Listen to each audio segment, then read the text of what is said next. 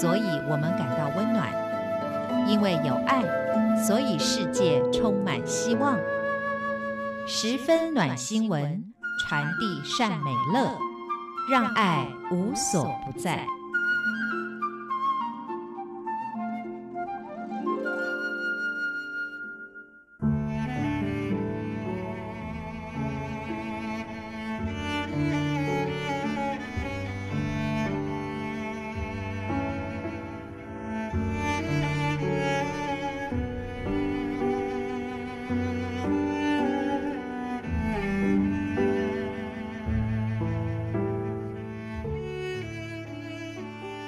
今天这则暖新闻是有关于医疗传爱的新闻。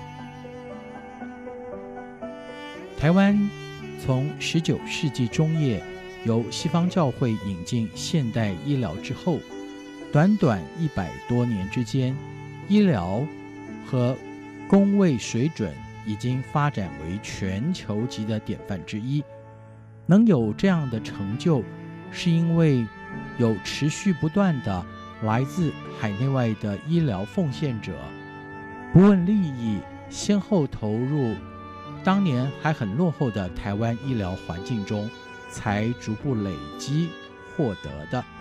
今天特别挑选来自菲律宾，一生都在台湾偏乡行医，一直到临终都还坚持照顾病患的施少伟医生的故事，跟大家分享。别人不去的，我去；别人不做的，我做。在台湾这块土地上，就是有这么无怨无悔、默默奉献的人。施少伟医师出生于菲律宾，父亲是经商华侨。在家期间很少，他的叔叔在小渔村当医生，不仅和村民有深厚感情，也能兼顾家庭、照顾家人。施医生在小时候就立志要成为一位像叔叔一样的人。受到了叔叔的影响，施少伟真的走向习医之路。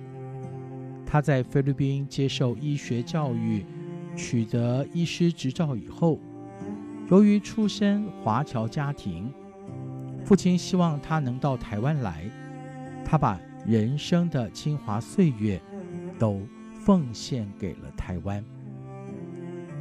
在那个年代，有人这么说：台湾的医生好像觉得到花莲很远，到美国比较近。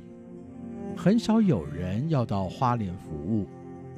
施医师受到了传教士奉献行医感召，选择到太平洋边的花莲门诺医院担任外科医生。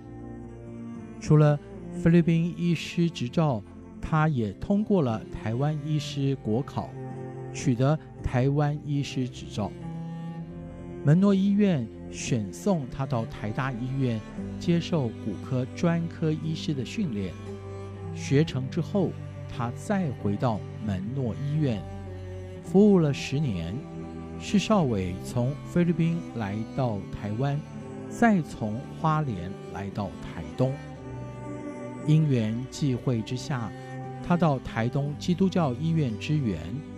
三十九岁那年，到了台东圣母医院服务。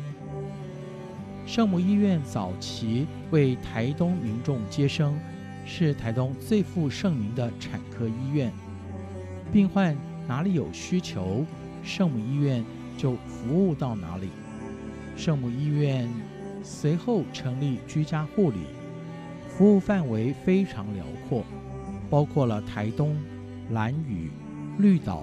和偏乡的原住民部落，他们照顾的对象有两种：病人和穷人。患者没钱看医生，圣母医院就不收钱，因此医院持续的亏损。但是凭借着一份使命感，医护人员还是继续打拼。更成立了台东第一间安宁病房——恩典家园。圣母医院从专职为新生儿接生，转型为送病人平顺地走完一生最后一程医院。施少伟医师也投入安宁疗护的领域。留着帅气小胡子的施少伟对病人很有耐心，一切都以病人为优先。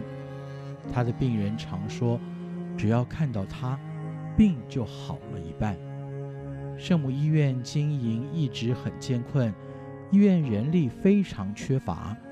徐医师白天必须看诊、访视居家病人，晚上还有夜诊和值班。常常连续几天睡不到几个小时，他却从不喊苦。他常说：“我还年轻，别人不去的我去，别人不做的我做。”二零零三年，圣母医院面临关闭危机，很多医师都离开了，全院只剩下两位医师。那时，施少伟是圣母医院的负责人。如果他走了，医院就倒了。施少伟，他是被挖角最多次的医师，很多医院都对他提出优渥条件，他却不为所动，坚持留下来奋斗。他说：“如果我离开这里，医院里几十个员工的家庭怎么办？别的医院要我，但是圣母医院需要我。”施少伟请医院的同仁放心，他说：“我会永远和你们在一起，直到生命结束。”谁知道他的一句话一语成谶，台东圣母医院度过了危机，继续做着吃力不讨好的医疗工作。徐少伟却罹患了癌症，发现的时候竟然有三种癌症，而且。已经远端器官转移，也就是癌症末期了。多活一天就要多看一天病人。尽管罹患癌症，他还是继续看诊。施少伟需要接受化疗，化疗的过程一定有很多不适，他却在化疗结束以后马上看诊，还主动地说要看夜诊。每次领薪水时，就退回一半的薪水。他说：“我亏欠医院做的太少。有这么一位好医师，医护同仁真的好不舍，好心疼。医院主动为他取消夜诊，希望他能好好的休息。尽管施少伟努力勇敢的抗癌，癌末常伴随着强烈的疼痛与不适。”特别在半夜的时候出现突发性疼痛，他却强忍着痛苦，不许家人带他到急诊。施少伟对家人说：“这样会让别的医师太辛苦了。”贴心的他总是忍痛到天亮才到医院。到了生命末期，施少伟更频繁的吐血，身体的积水。让他辗转难眠，他还是坚持看诊，直到过世的前四天，还是要到医院看诊，却发现镜子前的自己已经形销骨立，他才作罢而去。四十九岁那年，施医师离开了人世，留下妻子和一子二女。医院在他过世以前。发动院内募款，他勉强同意，却特别在遗言里交代，后世剩下的钱要捐回给医院。施少伟医师虽然已经远去，但是我想，他的名字、他的形象还永留在人间。这就是今天的十分暖新闻。